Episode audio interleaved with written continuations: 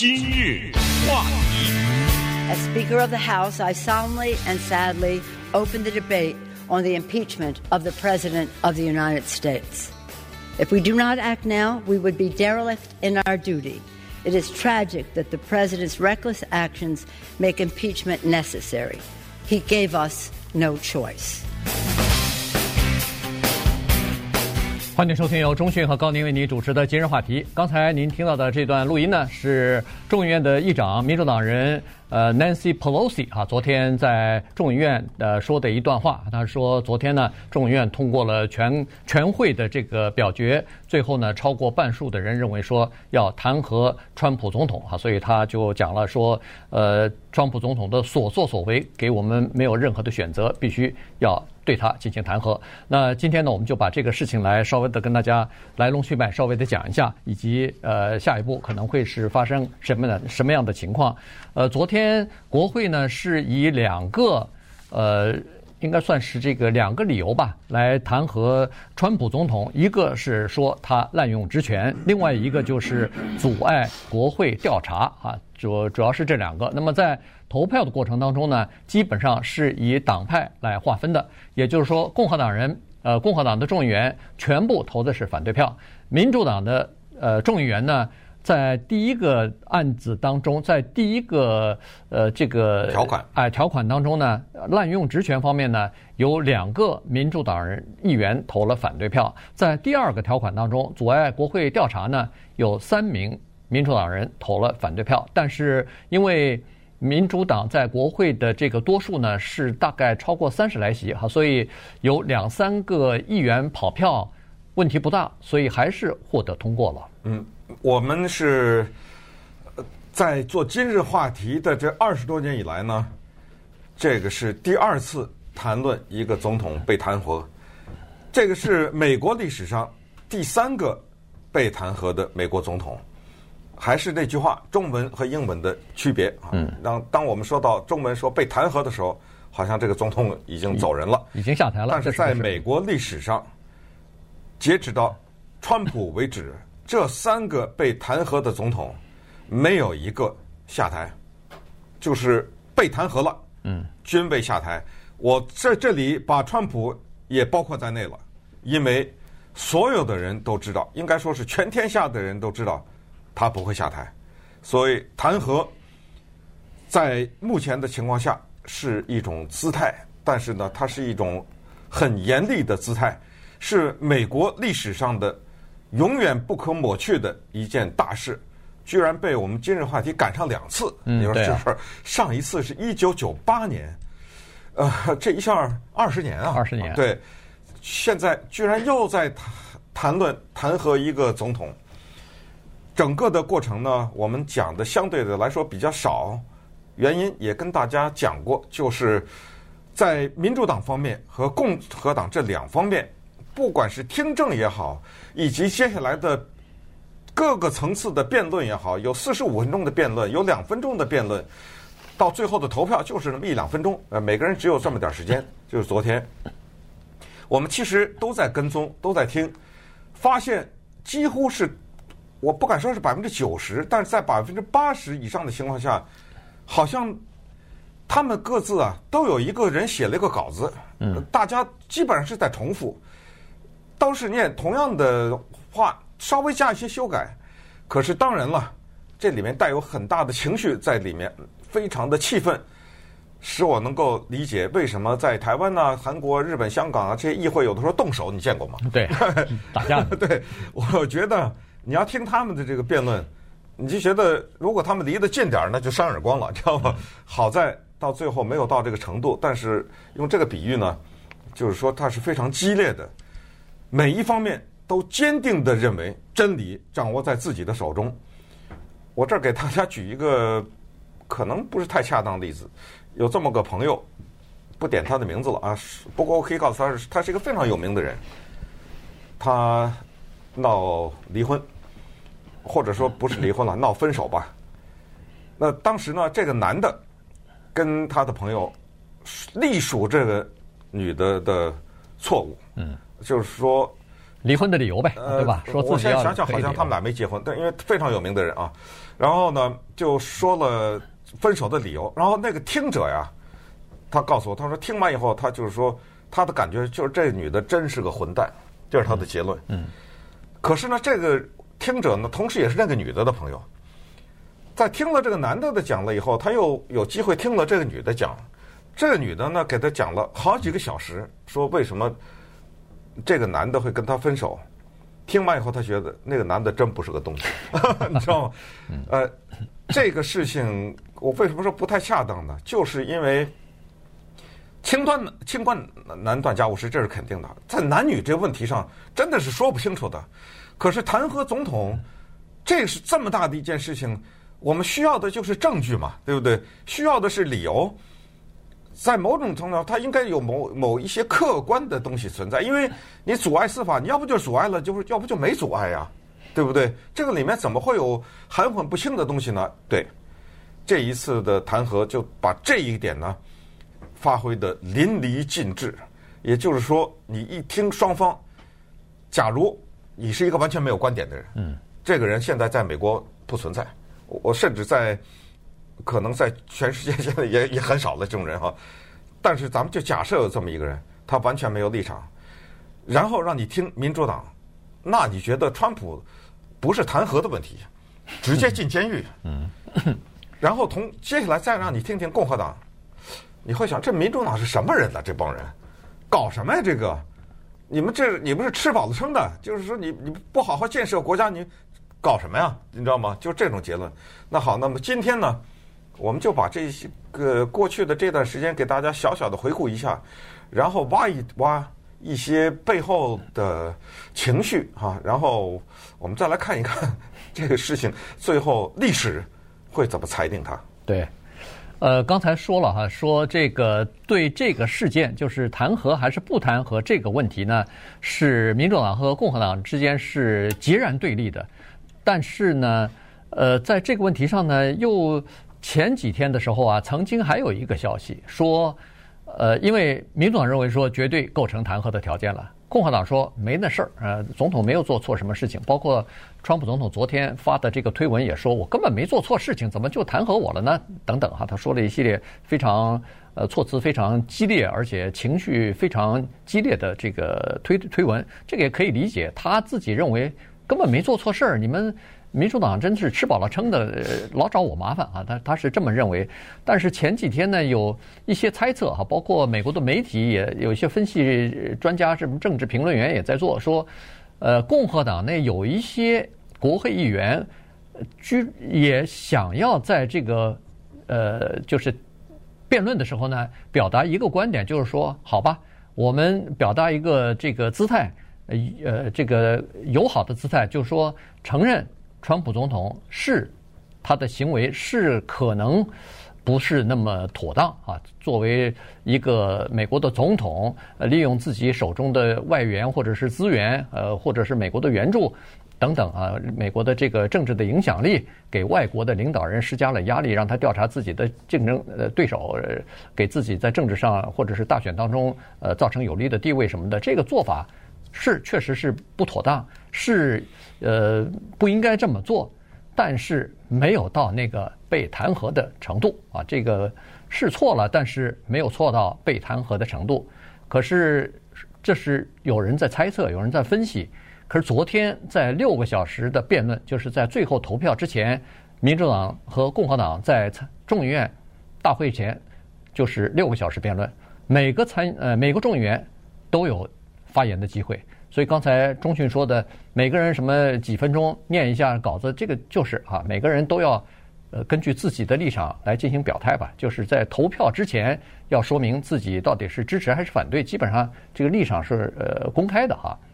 可是你看一看，首先刚才说的那个猜测是没有没有任何一个共和党的众议员站出来说对，承认是说这是错了，但是没有错到那个程度，没有人这么说。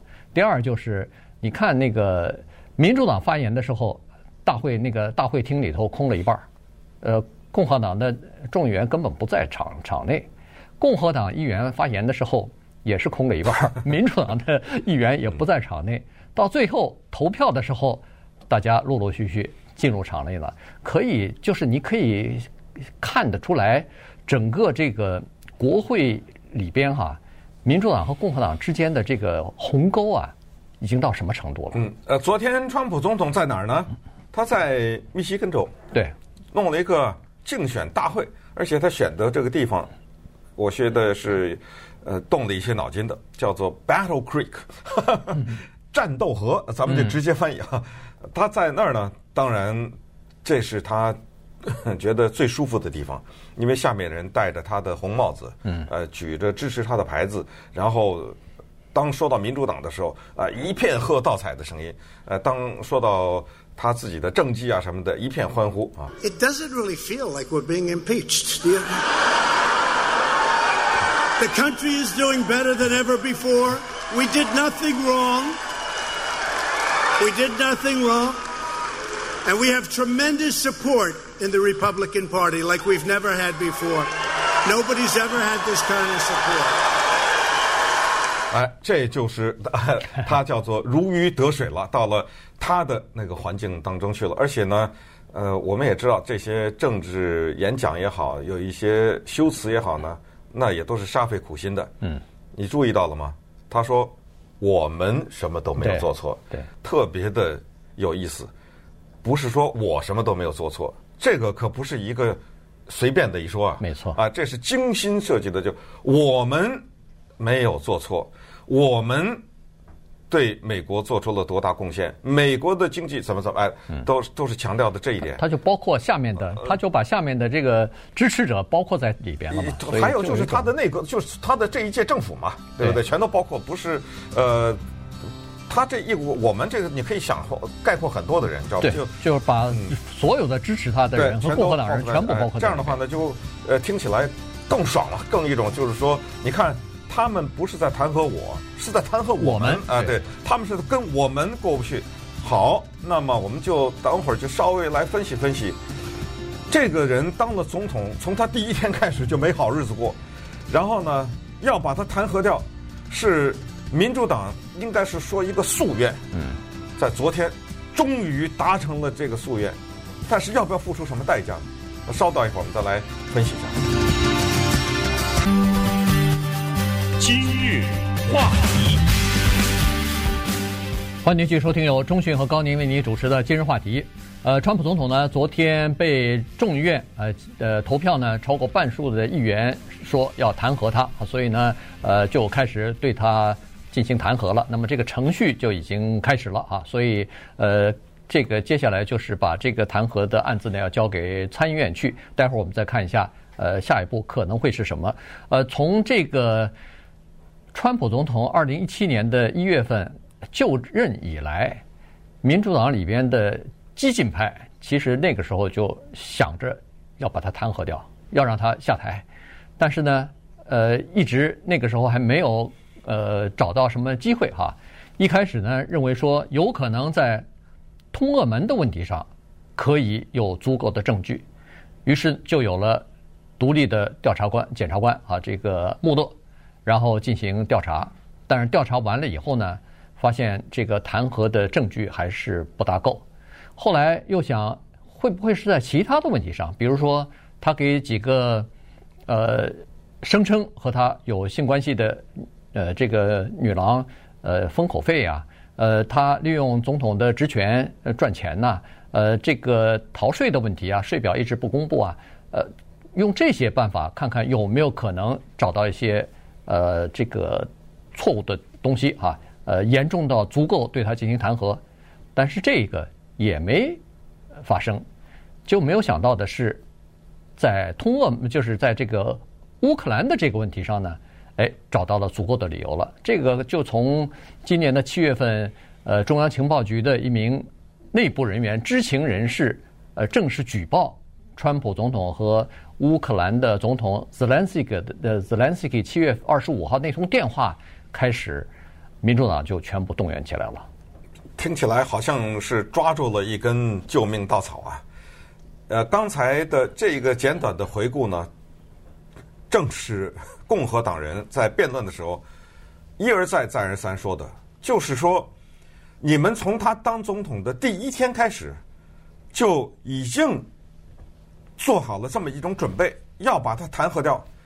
那当你带了这种心态去跟他在一起工作的时候，你可不是抱着一种挑刺的这种态度吗？就是我一定要找啊，不是说跟你合作建设国家，而是我一定要找茬，我一定要把你给弄掉。呃，当时两年以前吧，还是三年前，他当总统的时候，在我们南加州啊，美丽的城市帕萨迪纳，有玫瑰花车游行。玫瑰花车游行的时候呢，当时电视是现场转播，电视机对着下面的一群人举着牌子，写着英文字 “peach” 桃子。嗯，哎，大家觉得这个挺有意思，因为跟花儿也有点关系吧，它是一种水果，所以电视呢导播他没有觉得这有什么问题，就直播出去了。呃，这么巧我还就看到了，然后播着播着，突然之间在英文的字“桃子”前面。又举起了两块牌子，impeach，嗯，弹劾，这就是英文字弹劾。哦，那个电视机啪的一下，赶紧转，来不及了，已经播出去了。去了嗯，这说明什么？这就说明不是政客之间，就是在民众之间，这点说实话也不是什么秘密，就是有一些人对着这个人当总统啊，是怀着应该不夸张的说是深仇大恨呐、这个是在共和党辩论的时候用的一个词汇，用了可能我不知道有没有上百次吧，就是仇恨。他说：“你们民主党做这个事情，全部的根源就是你对这个人仇恨，你恨他，所以你就要找机会搞掉他。这就是共和党呢，他们几大：第一是你恨他，第二。”就是你们在公民投票当中败下阵来，你是想用别的办法进行什么？他们用的词是政变。你们这个是进行一场政变，是用通过弹劾的这个方式把它给搞掉。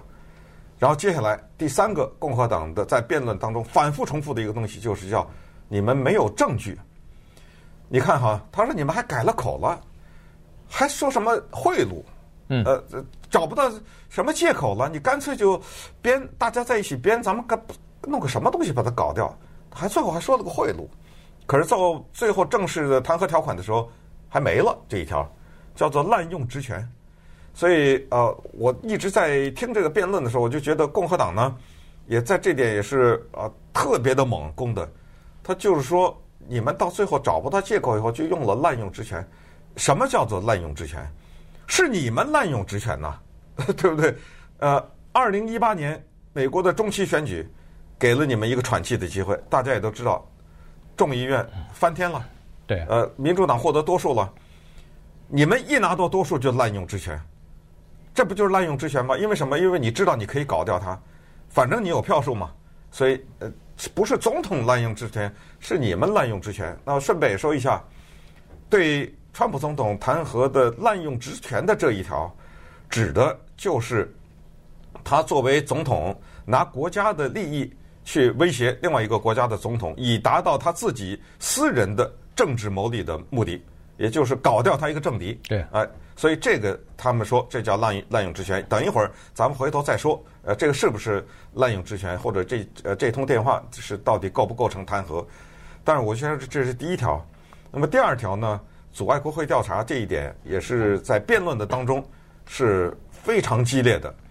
什么叫阻碍国会调查？就是在美国历史上没有出现过，在 Nixon 对尼克松总统、尼克森总统、尼克松总统弹劾的时候，尼克森的幕僚长出去作证了，尼克森的私人律师出去作证了。这一次叫到川普说：“你的。”国家安全顾问也好，你的私人律师也好，你的幕僚长也好，你的什么发言人也好，我们需要他们来作证，因为他们有可能知道更多的东西。嗯。可是作证的时候，他们不能撒谎，要不他们自己可能会进监狱。结果，川普总统说一律不许去作证。好了，他们说，在民主党说，这不就构成了吗？因为美国是三权分立啊。我现在要调查，你不配合，那你就是阻碍国会调查。他不是阻碍司法啊，他是这阻碍国会调查。那么共和党说什么？总统自己说什么？他说：“我当然阻碍啊，你那调查是非法的，我不承认。如果我让我的私人律师、让我的幕僚长、让我的国国家安全顾问去作证的话，这不等于变相的承认了你的调查的合理性吗？我认为你的调查根本不合理，我凭什么配合你啊？你告诉我这怎么办？” 对不对？对，所以这个你就是端看你站在什么立场，对吧？对吧？在民主党立场上，怎么叫不合理啊？我现在采取了所有的合理的程序，从司法的角度来说，我一点错都没有。我可不可以对你进行调查呢？当然可以啊！你通俄门的是不是乌克兰的这个电话有没有打？打了，我认为不合适。你是利用了这个呃国家的。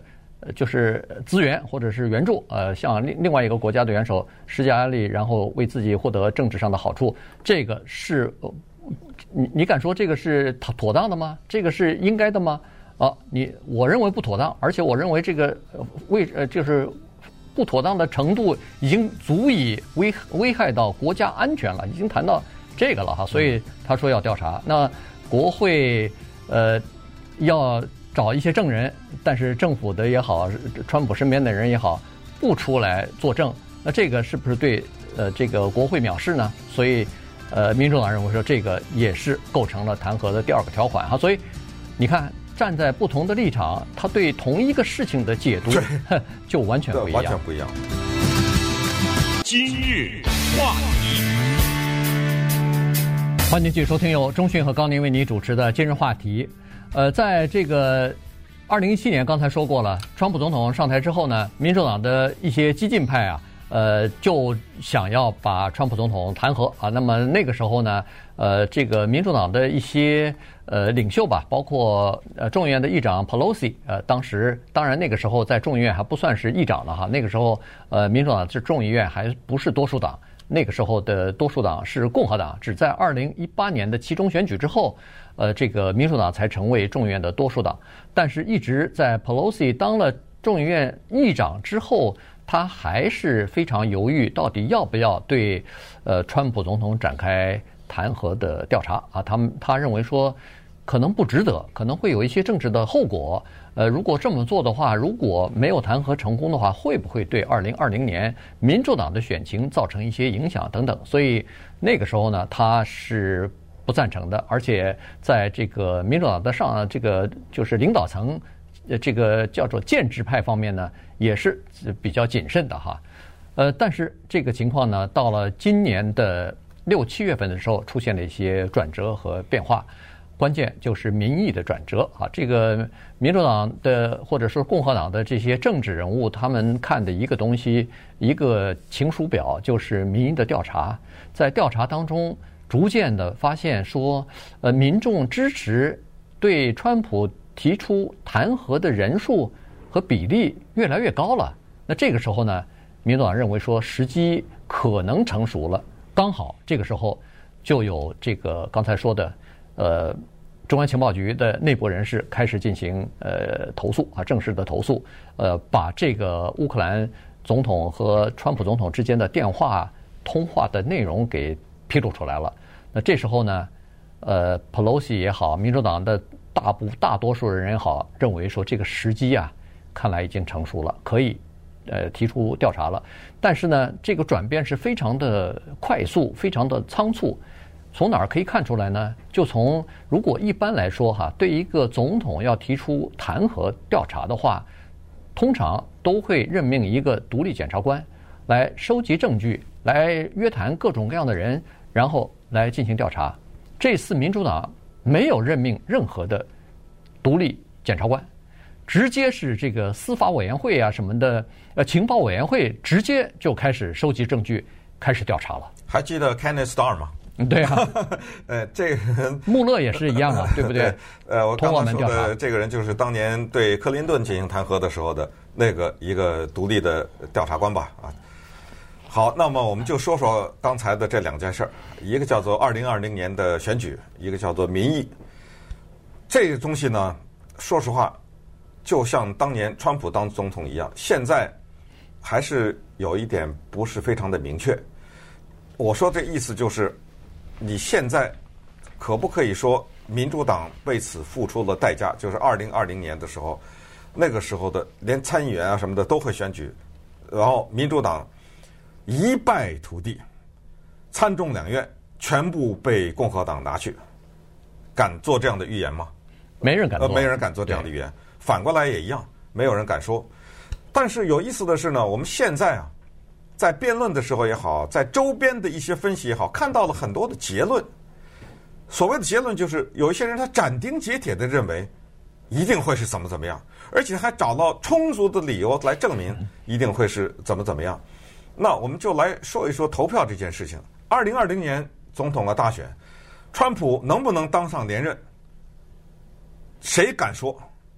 我觉得最好的答案就是没人敢说。嗯，呃，我还是举个例子，如果他们你认为他当上，如果他没当就枪毙，不行吧？对不对？好，呃，那么在这种情况之下，我们就要说民主党的代价的问题。因为什么呢？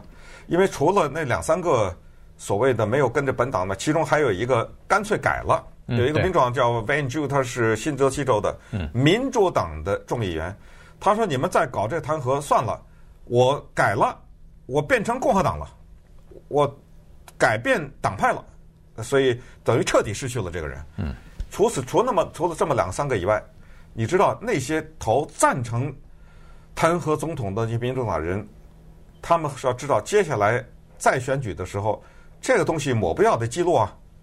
然后很多的民主党人是在当年投了川普的那些选区当上的呀。对，你还想不想当了？然后你接下来会不会丢掉这个议员的工作？他们也有他们的判断，对不对？但是他们还是投出了这一票。很多人在发言的时候，你要听的话，他都说了，就是说我也可能当不上了。他一开始就说，但是什么良知啊、责任呐、国家呀、荣誉啊，这些就扔出来了。呃我还是要投出这一票，这是我的历史使命。你听听那辩论，用引用他妈妈话说话的，引用他儿子的话的，呃，引用他爷爷的话的，呃，说的美国历史的、奴隶制的，呃，全都是非常义正言辞，非常的激昂啊，非常的愤慨。这就是呃，关于选举的问题，还是未知。现在二零二零年，但是呢，必须得承认，就是这个弹劾呀、啊，会对那个选举有大的影响。对，这是肯定的。对。那好了，接下来是这样子哈，就是根据这个弹劾的程序呢，众议院现在应该把这个案子啊，因为通过弹劾了嘛，两个条款，所以应该把这个案子呢交给呃参议院。参议院呢预定大概是明年的一月份就准备要快速的进行呃这个审理。呃，现在呢众议院的议长 Pelosi 呢，他没有说什么时候要把这个案子移交过去，原因是他想要听到。这个共和党人就参院的共和党人给他一个保证，说是这个案子可以在参议院里边得到公正的呃审理。那这个公正的审理要 呃这个又是一个哎又是一个双重的标准，就是说共和党人认为的双标准和民主党认为的标准是不一样的。共和党呢这方面，比如说 Mitch McConnell 这个是呃参院的共和党多数多数党领袖啊，他已经多次说了。因为在众议院里边，尽管在辩论，尽管在调查，但是他知道民主党有多数，可能就会通过这个弹劾的条款。于是他已经开始做准备了。前段时间已经放风了，说第一，我要快速审理；第二，我不准备让任何新的证人来出庭，呃，就是不是出庭了，就到参议院里面去作证，哎，对，去听证去，呃，不准备。原因是什么呢？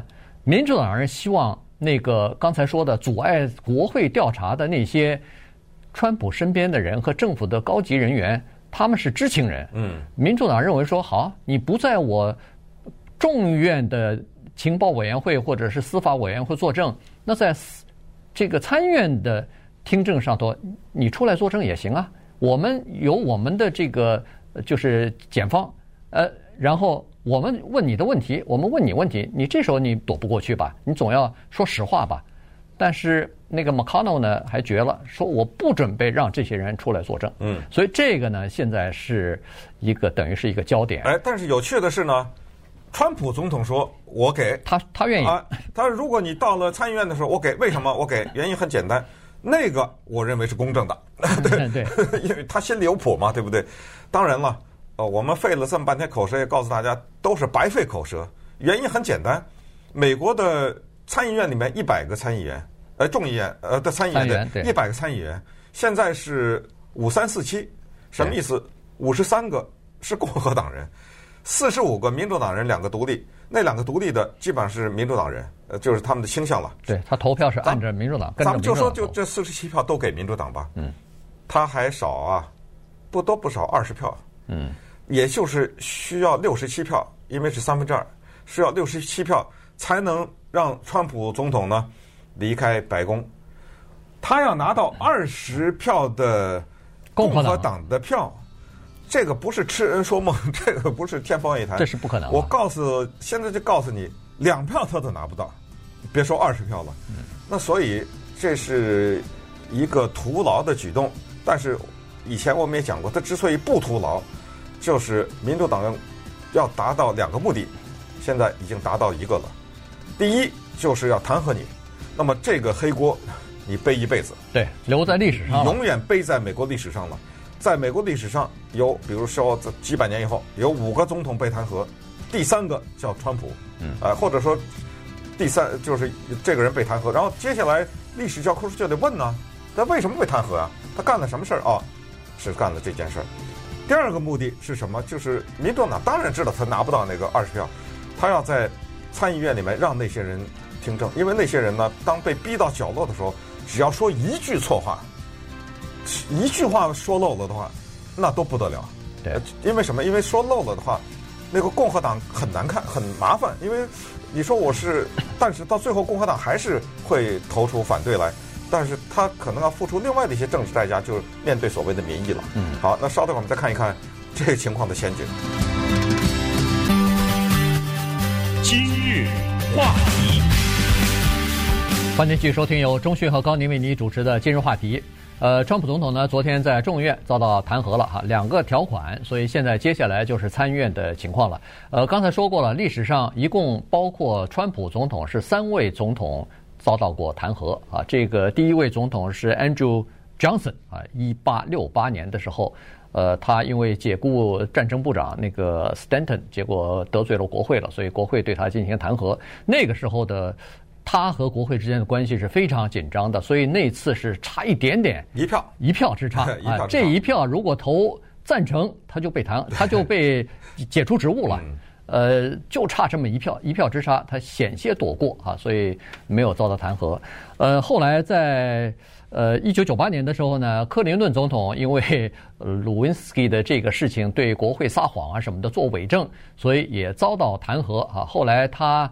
呃，情况稍微好一点，在参议院里边呢，那个时候是民主党占多数，是多数党，所以呢，在呃参院投票要不要对他进行弹劾，呃，说要的还不到半数，所以基本上他是非常安全的就过关了。那这次川普总统的情况大概跟一九九八年呃克林顿的情况是差不多的啊，基本上就是呃民主党基本上连半数大概都不会过，呃。别说三分之二了，所以可以，呃，大概率的可可以这么说，就是他基本上是呃可以过关。但是问题就在于说你怎么过关法？呃，刚才说过了，参议院的呃这个多数党领袖呃 Mitch McConnell 和一些呃就是主流吧，呃参议院里边的共和党的主流。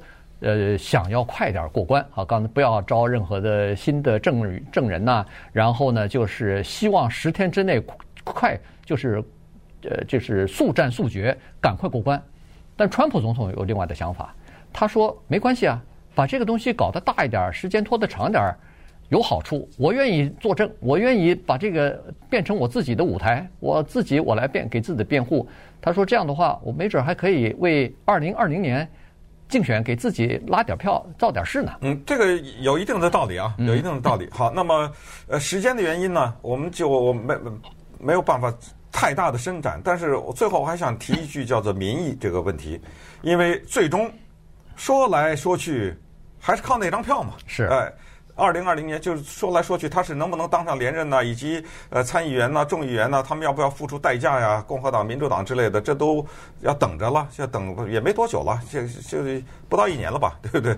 呃，就要投票了。但是下一个问题是，民意何来？就这个民意哪儿来的？我们也不要多说。就今天我们的听众、我们的观众里面，我几乎肯定有人对川普总统那是恨之入骨。呃，肯定我我这直接认识这样的人。呃，也有对民主党恨之入骨的人。呃，你就啊，很简单问自己一个问题，也不需要告诉任何人，就是这个恨是从何而来？因为这个恨呢是特别的明显。我和高宁在美国三十几年来，呃，这么多次的经历美国的总统大选，应该绝对的安全的时候，我没有见过一次的，就是总统当场以后被这么多人恨，呃，或者说是就恨的程度这么深，很罕见的，或这个国家这么的分裂，这个民意何来这个问题是特别值得研究。我们从小生下来，我们的这个意识是怎么形成的？你看看现在的美国的媒体，我说的就是几个主要的刊物哈、啊、平台，以及美国的娱乐。你看看那个夜间节目，那几大头子，嗯，那主持夜间节目搞笑的那些，有的上千万观众那些人，无一不拿川普开涮，而且都有的那个玩笑开的是极致了，就等于就就是每天可能连一天不。呃，呃，不拿他搞笑的没有，啊，每天开场先拿他来搞笑。不过，他们的传统是，不管谁当总统都要开涮。不过这个呢，稍微多一点。呃，这个多太多了啊！奥巴马那个没有，几乎。哦。奥巴马当总统的时候，呃，布什很多啊，克林顿很多，因为太花了啊。他那个里面可讲的事情，我说这些就这些东西呢，在某种程度上说都会形成一个人的民意。你知道吧？就是说，年轻人啊，什么之类的，他在从小长大的时候，他会受这些东西的影响。呃，所谓民意何来？它不是从天上掉下来的，你知道，就是你接触什么人，你受什么样的教育，慢慢的形成你这个人的思想和你的家庭嘛，对不对？对，当然，这个是一方面，但另一方面呢，我觉得美国的这个政治也好，文化也好。将会走向越来越对立，那这是肯定的。这个不是将我已经，我觉得已经到达了这一天。呃呃，已经到了这一天，可能还会更更加严重啊！这个鸿沟不会被填平缩小，反而会更加扩大。原因就是刚才还是中迅说的这个，现在连媒体都不能信任了。这个共和党说媒体我现在都不能信任，你们都是假的消息和假的新闻。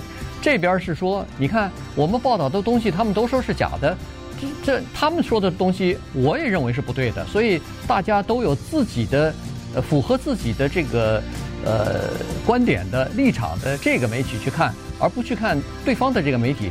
那以后你你说这个这个分歧可以消除吗？